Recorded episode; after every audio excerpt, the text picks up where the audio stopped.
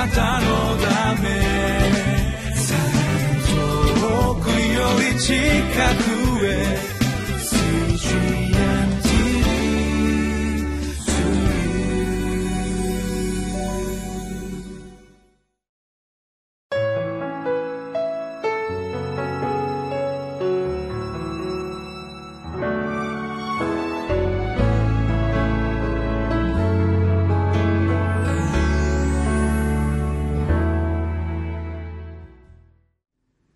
皆さんこんにちは。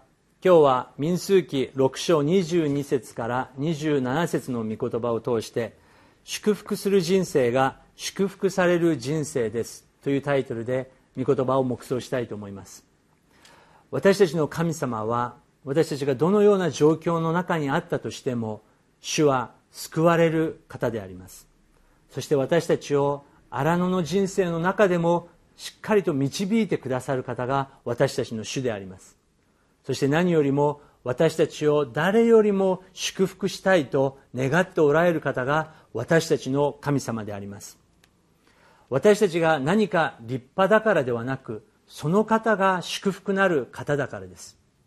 今日その方が私たちをどのように祝福してくださっているか主の御言葉に心の耳を傾けていきましょう。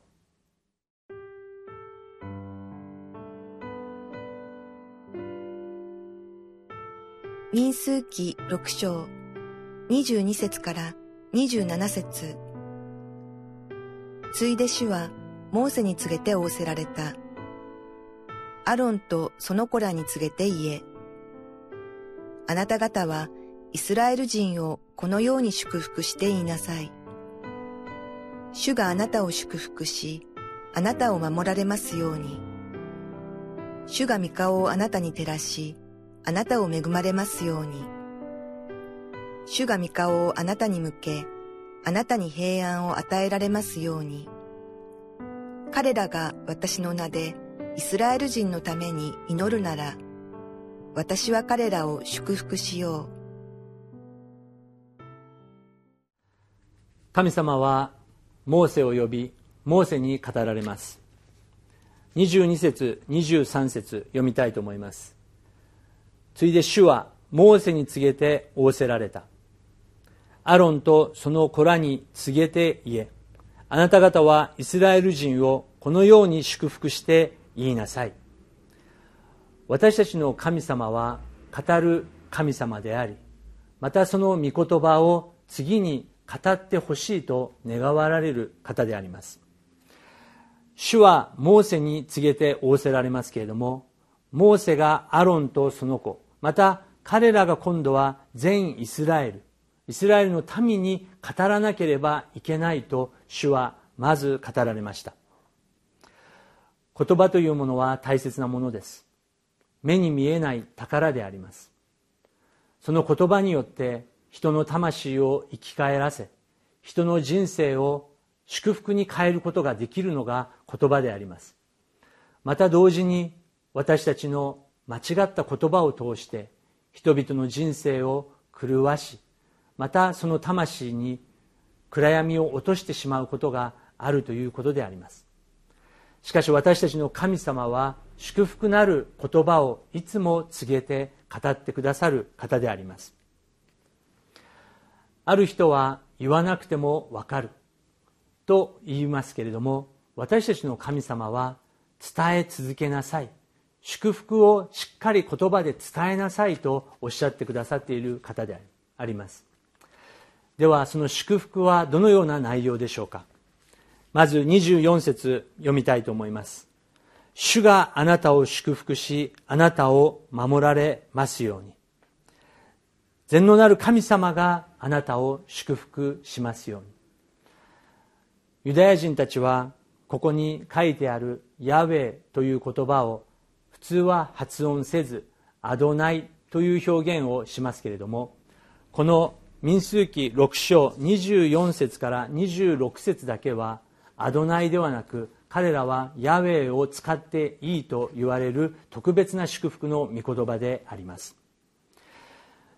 エオバなる主があなたを祝福しますように。この祝福とはどういうことでしょうか？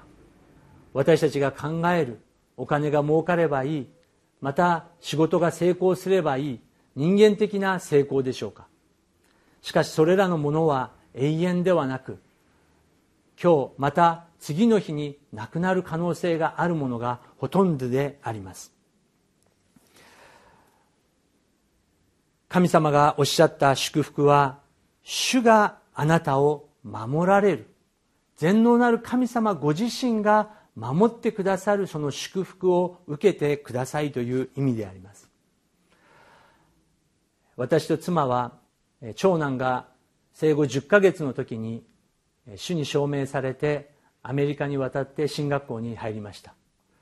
その時もこの御言葉を握りしめました。また進学校を卒業した後今度は5歳となった子供長男そして3歳となった次男を連れて神様はヒマラヤの奥地に行きなさいと示されました。とても怖かったです。不安も多かったですけれども主が祝福し私たちを守ってくださるんだったら私たちは進むことができるんだという決断で進んでいきました。実際にその国で私たちの2人の子供は連れ去られそうになった大きな事件もありました。しかし多くの人々の祈りと主ご自身の守りの御手によって私たちの子供たちは奇跡的に連れ戻されるということがありました。主が私たちを守ってくださるということが主の最大の祝福なのです。詩編121編に主はあなたを守る方主はあなたの右の手を覆う影昼も日があなたを打つことがなく夜も月があなたを打つことはない。主はすべての災いからあなたを守り、あなたの命を守られる。主はあなたを行くにも帰るにも、今より常しえまでも守られる。と主が約束してくださっています。この主ご自身の守りを得ることが最大の祝福であると聖書は語っています。2番目は何でしょうか ?25 節主が御顔をあなたに照らし、あなたを恵まれますように。恵みとは何でしょうか？自分自身に値のないことが与えられること。それが私たちに対する神様の恵みであります。私たちに資格はないのです。しかし主が与えてくださる光の道があるということです。主が私たちを照らす。その時に皆さんは何を想像されますでしょうか？私は神様の笑顔。神様の温かい笑顔を想像します。聞いた話ですけれどもイスラエルの荒野のツアーという旅があるそうです。実際に荒野に行ってテントを張りながらそこで生活を体験できるというツアーであります。夜起きた時にトイレに行きますけれどもそのトイレがもう誰かが使っていました。ある人はちょっと急いでいたので少し離れてトイレをしようと思いました。テントが見えないぐらいのところまで離れていって用を足した後振り向いた時に方向が分からなくなりテントの方向がどこにあるか分からなくなってしまったという事件が起きたと聞きました。それぐらい荒野は危険なところであり神様が照らし火の柱雲の柱を見せてくださらなければ私たちは歩むことができないということであります。私たちの人生は荒野であります。しかしその荒野で神様が私たちを照らしてくださるその恵みに預かれるということは何という祝福でしょうか。3番目です。主が御顔をあなたに向けあなたに平安を与えられますように。神様が私たちをいつも見てくださっている。というのは私たちの心に深い平安を与えます。健康もお金も仕事も全て大切ですけれども全能なる神様が仕事がない時もお金がない時もいくら努力してもドアが開かない時も誰かが自分をしっかり見ていてくださるというのは希望であります。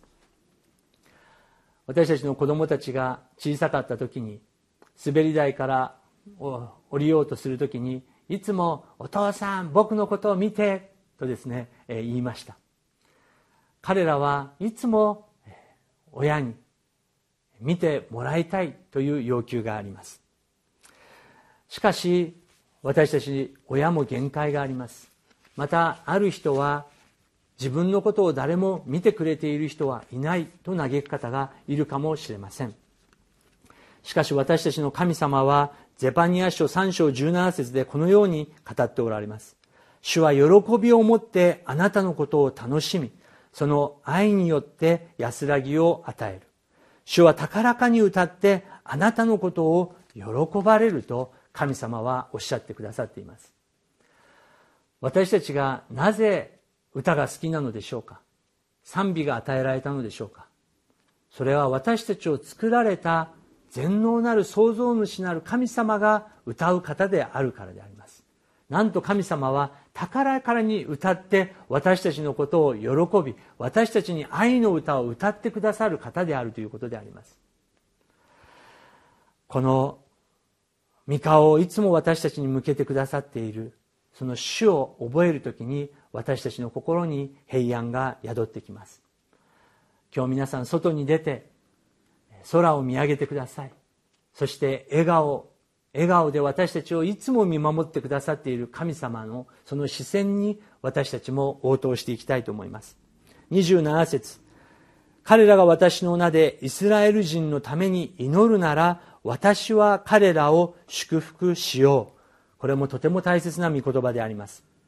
神様は祝福される方でありますけれども神様はあなたたちが祈るなら私は彼らを祝福すると私たちに祝福の祈りの鍵を与えてくださいました。私たちの子供たちの高校では卒業式に一番最後に牧師先生がここの民数記の祝福のお祈りを学生に卒業生にしてくれます。何という祝福でしょうか？先生が子供たちにまた親が子供たちに父親が子供たちに母親が子供たちにまた愛する人々にいつも祝福の祈りを捧げるなら私は彼らを祝福しようと主が約束されています。ですからお父さんたち毎朝毎晩子供たちを大いに祝福してください。お母さんたち夫を子供たちを大胆に祝福してください。その時神様は守られ恵み平安を与えてくださると約束してくださっています。祝福する人生が祝福される人生です。今日誰を祝福し誰のために祝福の祈りを捧げますでしょうか？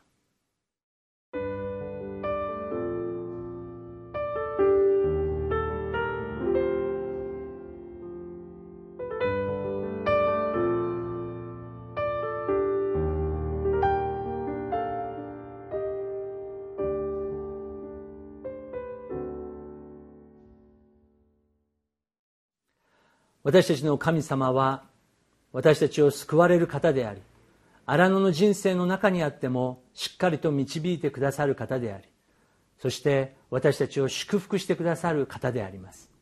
ですから私たちに祈りなさいとおっしゃられました。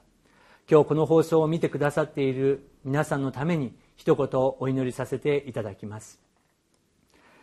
全能なる父なる神様あなたは祝福なる神様であります。今日この放送を見てくださっているお一人お一人またそのご家族をあなたが祝福し守ってください。また御顔を照らしてくださりまたいつもどのような時もあなたが見守ってくださっているということを思い起こさせてくださり平安と恵みがありますように。このお祈りを主イエス・キリストの皆を通してお祈りいたします。アーメン。